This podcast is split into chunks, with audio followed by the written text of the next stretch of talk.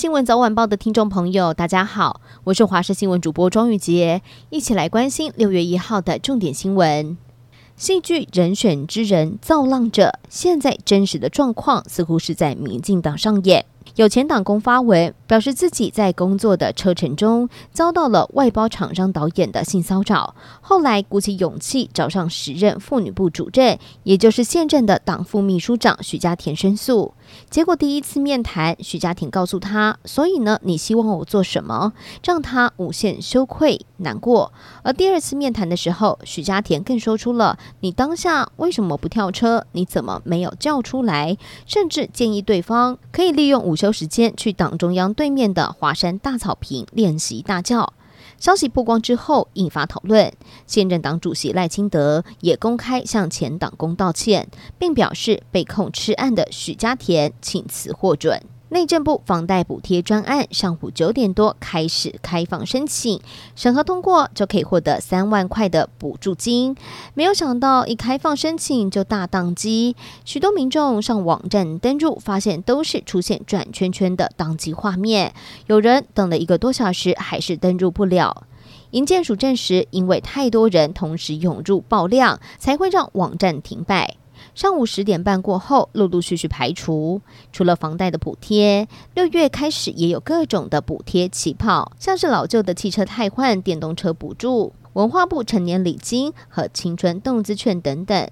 如果这些补贴都符合资格的人，最高可以领取五万零八百元。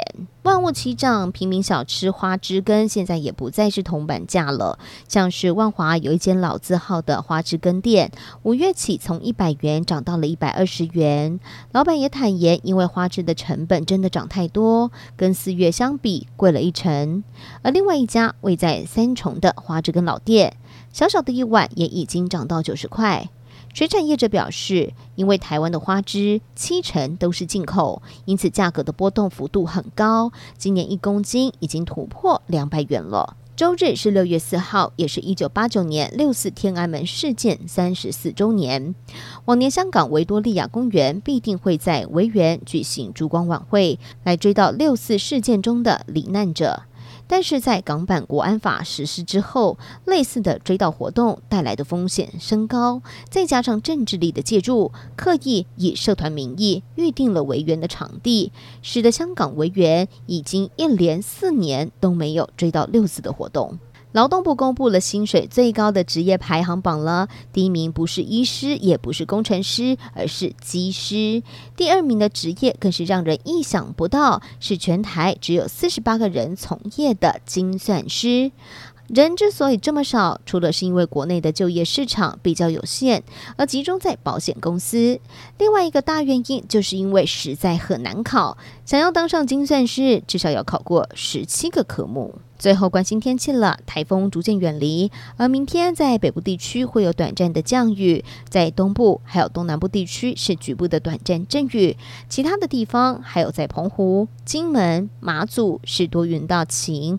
午后在中南部的山区会出现局部的短暂雷阵雨，提醒大家前往山区一定要特别小心安全。